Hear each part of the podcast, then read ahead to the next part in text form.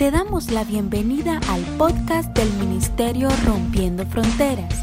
Deseamos que estos mensajes sean de edificación para tu vida. Y te puedes poner de pie esta mañana. Estírate un momento. Vamos, estírense para que nadie se duerma, no tengan pretexto. Y quiero que de pie podamos juntos leer una porción de la escritura que está en Marcos 1, 40 al 44. ¿verdad? Entonces vamos a leer ahí y voy a estar leyendo una nueva versión internacional para que podamos leer todos juntos. Si no traes ahí tu vida, puedes leer también en pantalla, pero quiero que podamos leer este pasaje hoy para poder compartir acerca de, de esta palabra. Dice aquí, un hombre que tenía lepra, vamos a leer todos juntos, a ver, una, dos, tres. Un hombre que tenía lepra se le acercó y de rodillas le suplicó, si quieres, puedes limpiarme. Movido a compasión, Jesús extendió la mano y tocó al hombre, diciéndole, si quiero, queda limpio. Y al instante se le quitó la lepra y quedó sano. Hasta ahí vamos a, vamos a dejar. Puedes tomar tu lugar. Vamos a orar en este día. Yo titulé este mensaje, Jesús quiere tocarte. Dile que está ahí junto a ti, Jesús quiere tocarte. Así le puse, así. Y quiero que podamos orar invitando la presencia del Señor para que Él pueda hablarnos de manera personal a cada uno de nosotros. Así que cierra un momento tus ojos e invítalo a Él. Ábrele tu corazón, ábrele tu mente para que sea Él ministrando tu vida. Espíritu Santo, ven. Yo sé que tú estás en este lugar. Señor, hoy como iglesia y de manera personal te abrimos nuestro corazón para que tú puedas entrar a escudriñar, Señor. Puedas, Señor, tocar cada, cada parte de mi ser, cada habitación que está en mi alma, Padre. Y puedas hacer una obra restauradora, puedas hacer una obra perfecta en mi vida. Hoy queremos recibir, Señor, tu toque. Hoy queremos recibir, Señor, Padre, tu libertad, tu sanidad, Señor Jesús. Queremos poder ser ministrados por tu presencia. Te invitamos hoy para que hagas lo que tú quieras hacer, para que hagas lo que solamente tú puedes hacer. Espíritu Santo, muévete con libertad en mi vida, nuestras vidas en este lugar, Padre. Yo te doy gracias, Señor, en el nombre de Jesús. Amén. Amén. Dile que está junto a ti, Jesús quiere tocarte. Creo que hace unos meses prediqué este mismo pasaje, pero con un enfoque diferente. Hoy lo que yo quiero hablar es acerca de que Cristo quiere tocar nuestra vida de manera integral. Cristo quiere tocar nuestra vida de manera completa.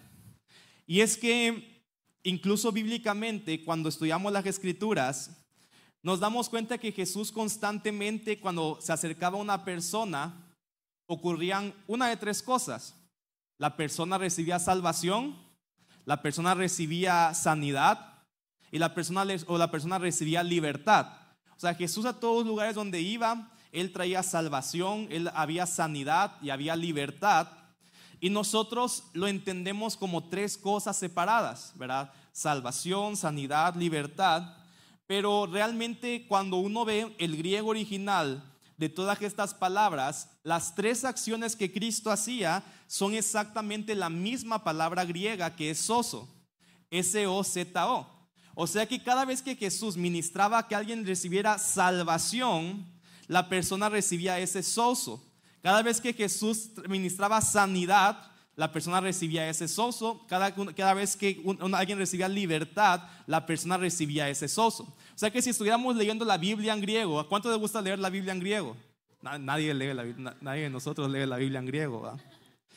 Pero si la leyéramos en griego, siempre encontraríamos el mismo verbo, la misma acción, la misma palabra, pero al español lo, leemos como tres cosas separadas, pero en realidad para Jesús era la misma acción.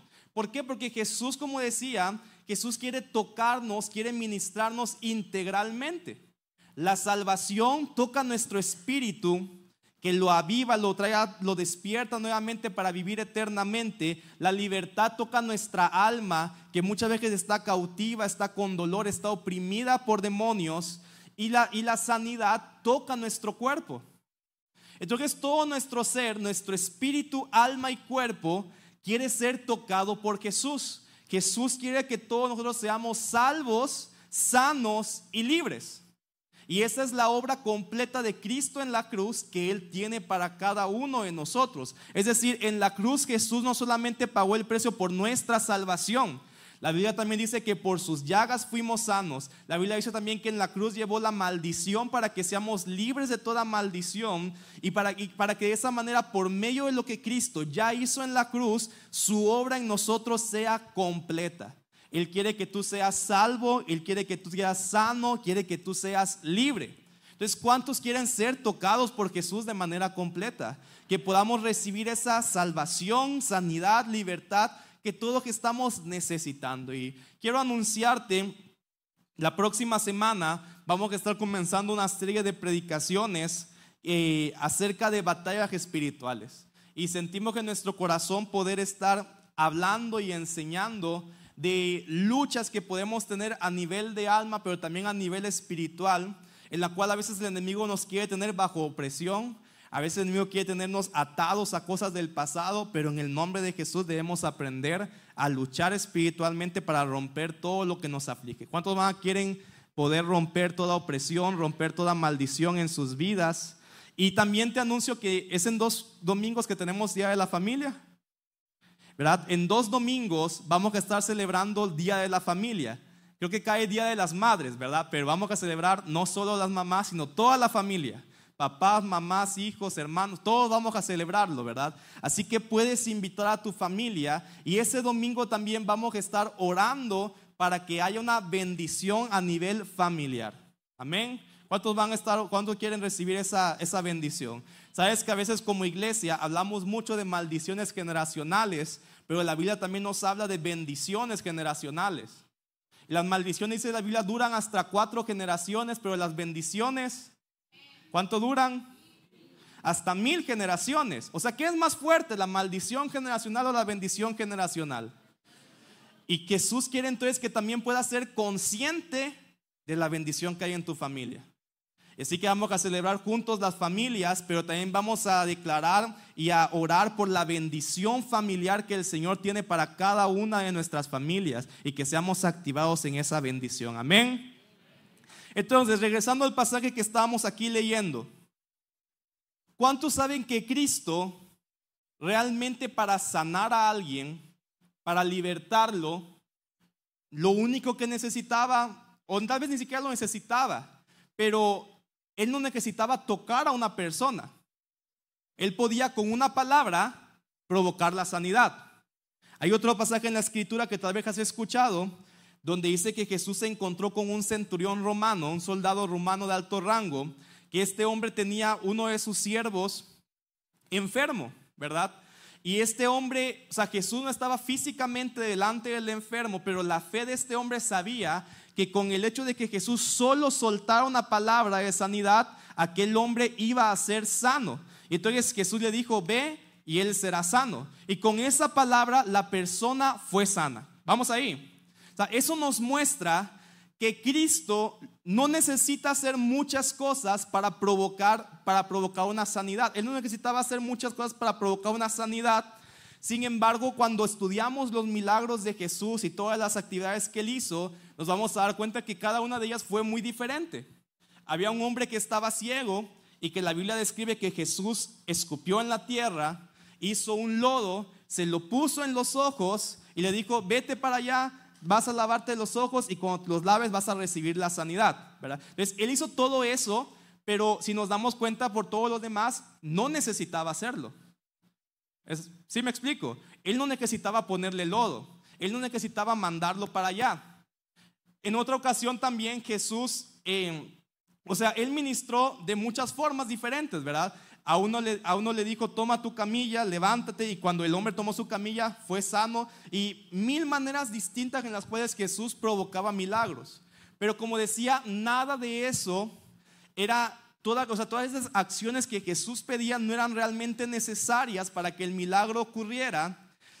Entonces, eso es lo que nos muestra, es que cada vez que Jesús hacía algo extra para que el milagro sucediera, es que él estaba ministrando en la persona algo más, además de la sanidad física. Quiero, explicarlo claramente. Este hombre con el que Jesús se encuentra dice que era un leproso. Nuevamente, Jesús, la forma en la que podía sanarlo era simplemente decir, sé sano y el hombre recibía sanidad en el momento. Pero él no decidió hacerlo así. Dice que Jesús primeramente lo tocó y después la persona recibió sanidad. No era necesario que lo tocara, sin embargo Jesús lo hizo porque quería ministrar más allá de solo la sanidad física. Y es que lo que sucede es que la lepra era una enfermedad tan, tan dura. Aquí tengo apuntado una descripción de la lepra. Dice que la lepra comienza como pequeñas manchas rojas en la piel y antes de que pase mucho tiempo las manchas se hacen más grandes, se vuelven de color blanco con una apariencia brillante o escamosa. Y muy pronto las manchas se empiezan a esparcir por todo el cuerpo, dice, y el cabello comienza a caerse, primero de la cabeza y aún hasta de las cejas. Y mientras las cosas van empeorando, las uñas de los dedos y los pies se sueltan, empiezan a pudrirse y eventualmente se caen pieza por pieza. O sea, cada dedo se empieza a caer pieza por pieza. Las encías comienzan a encogerse y no pueden soportar más los dientes, así que cada diente se pierde. Y la lepra sigue comiéndose del rostro hasta la nariz, el paladar y aún los ojos se pudren y la lepra merma hasta que él o ella muere. O sea, una enfermedad horrible, ¿verdad? Y esta enfermedad no solamente afectaba la parte física de la persona, sino que al mismo tiempo afectaba su alma, al mismo tiempo afectaba su espíritu también. Porque mira, si tú has pasado por una enfermedad difícil, seguramente sabes que tu alma se ve afectado. ¿No es así? Cuando pasamos mucho tiempo enfermos, nos sentimos mal emocionalmente. Nos sentimos cargados, nos sentimos muchas, o sea, con tantos conflictos, porque lo físico poco a poco va también afectando nuestra alma. Entonces, imagínate un leproso que además de tanto sufrimiento físico, ¿cómo estaba su alma? ¿Cómo estaba su alma emocionalmente? Y no solo por la enfermedad, sino que también la, la ley judía en aquel tiempo decía que si una persona caía en lepra, tenía que ser excluida de la ciudad ¿verdad? Vivir aparte, usar cierta vestimenta y que cada vez que una persona estuviera ciertos metros cerca de él, él tenía que gritar inmundo, inmundo, sucio, para que la persona desde lejos supiera que tenía lepra y no se acercara a él. O sea, era una persona que perdía toda relación, todo contacto físico, perdía toda amistad, ya no podía volver a ver a sus hijos, ya no podía volver a ver a, volver a ver a su esposa, a su esposo, si era mujer, o sea, era excluido totalmente. Entonces había un efecto sumamente fuerte en su alma porque era aislado completamente de la sociedad. Y poco a poco también ese pensamiento de gritar inmundo, inmundo, iba creando una conciencia en su espíritu de considerar que él estaba enfermo a causa del pecado en su vida. Y por lo tanto, espiritualmente también se sentía muerto porque se sentía rechazado por Dios, castigado por Dios a causa de la enfermedad que él estaba viviendo. ¿Verdad? Entonces, este hombre, un hombre con lepra, estaba devastado en todo su ser. Estaba sufriendo en su cuerpo, estaba sufriendo en su alma estaba sufriendo en su espíritu, pero Jesús quería restaurarlo completamente. Amén. Dice la palabra que cuando Jesús se acerca con este hombre, en el versículo 40, Marcos 1.40 estamos siguiendo, el hombre se acerca y le dice, Jesús, si quieres, puedes limpiarme. Y aquí hay dos cosas que desde aquí ya nos está mostrando el corazón de la persona. En primer lugar, él no estaba seguro de que Jesús lo quisiera sanar. Porque le dice, Jesús, si tú quieres, sáname. Pero como te decía, El pensamiento de la época era que él estaba enfermo porque estaba pagando un pecado, estaba pagando una acción. Y si fuera así, todos nosotros estaríamos reenfermos, ¿verdad? O sea, este hombre no estaba pagando de ninguna manera esto. Era un hombre que estaba en necesidad, pero él, él, estaba pensando como, ¿será que verdaderamente Jesús quiere limpiarme? ¿Será que verdaderamente Jesús quiere salvarme, quiere sanarme? Porque muchas veces estamos batallando con ese pensamiento, tal vez a causa de lo que hemos hecho, tal vez a causa de cosas que estaban en el pasado. Yo recuerdo una vez una muchacha que se acercó con, conmigo para que pudiéramos orar junto con un equipo por ella, porque ella estaba teniendo un problema eh, eh, en el lenguaje, estaba perdiendo la capacidad de poder decir ciertas palabras y le dijimos, pues oremos para que el Señor haga algo ahí, te ayude a recuperarte y pueda ser sana. Pero ella dijo, no es que no pueden orar por mí, porque yo sé que Jesús me tiene enferma porque me está castigando por un error que yo cometí.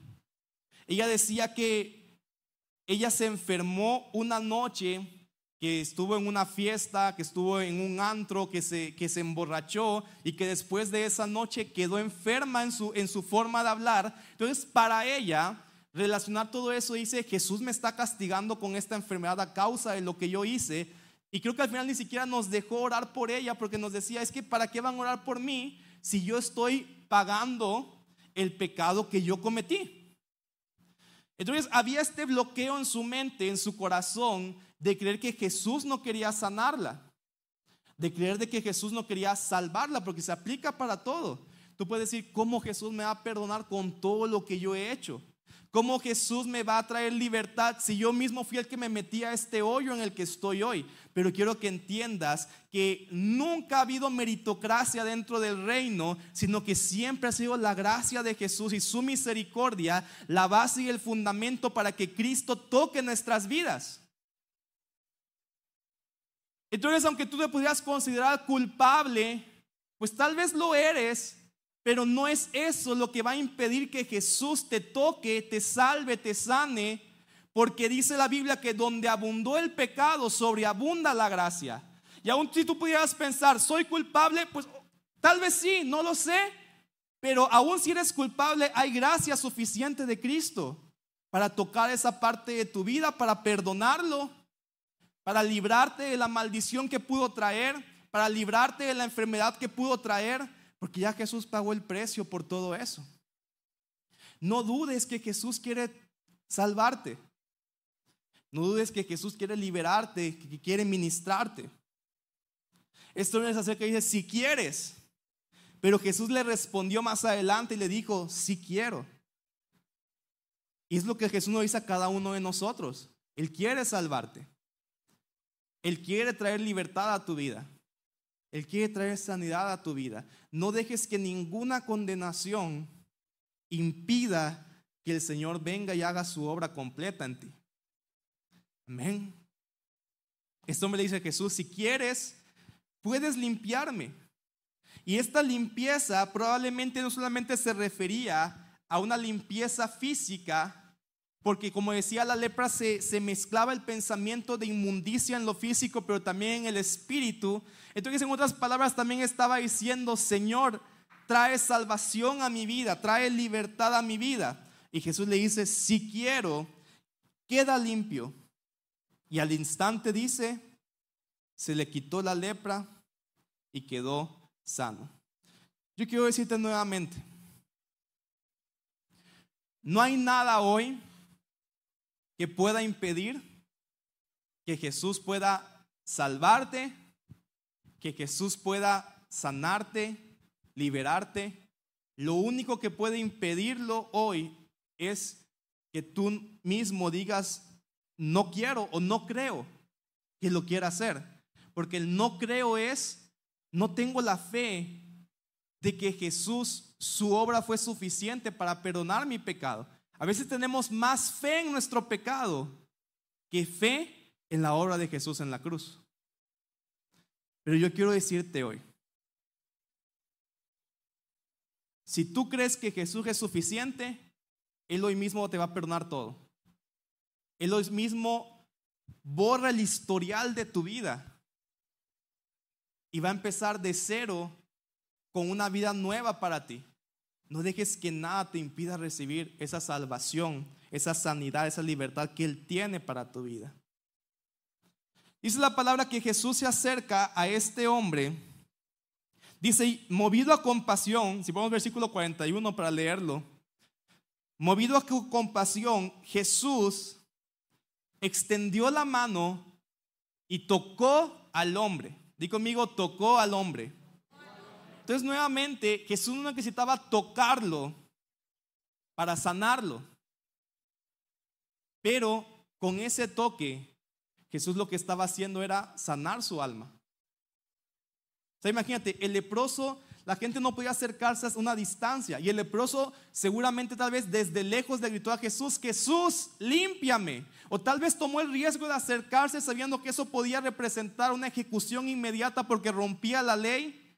Pero Jesús no se espantó, sino que hizo lo que probablemente era lo más, lo, más, eh, lo menos creíble para este hombre, que fue que empezó a caminar hacia él.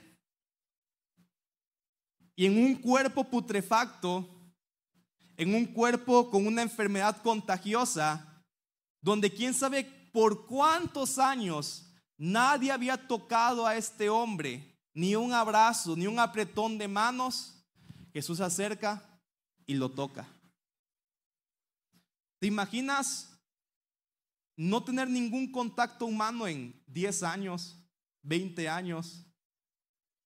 Miren, yo una vez recuerdo que mientras estudiaba vivía con unos amigos, pero creo que fueron unas vacaciones en las que todos se fueron a sus casas, menos yo. Y, todo el día no, no había hablado con nadie.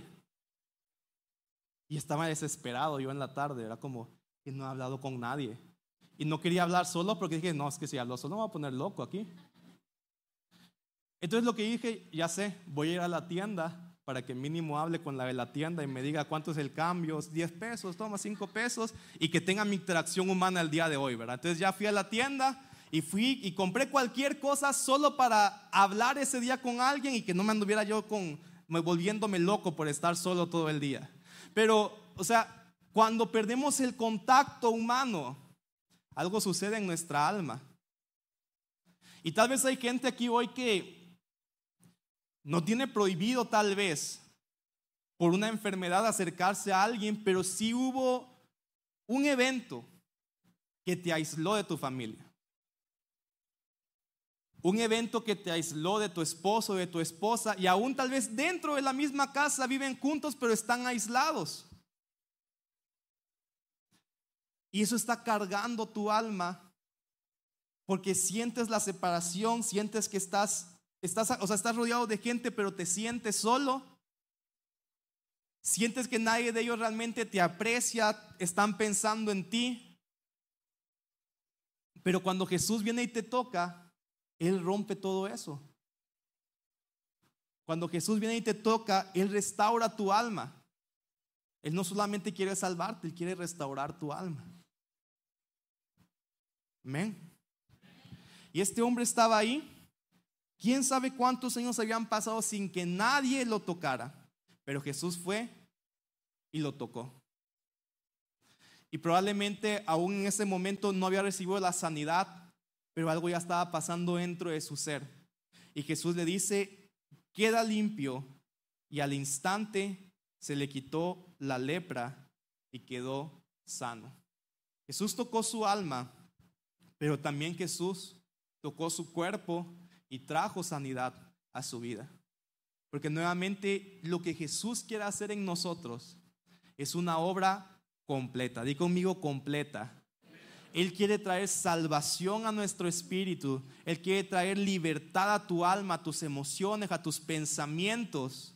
Y quiere traer sanidad a tu cuerpo. Porque por todas esas cosas, Él ya pagó el precio en la cruz. Solo necesitas que Él toque tu vida.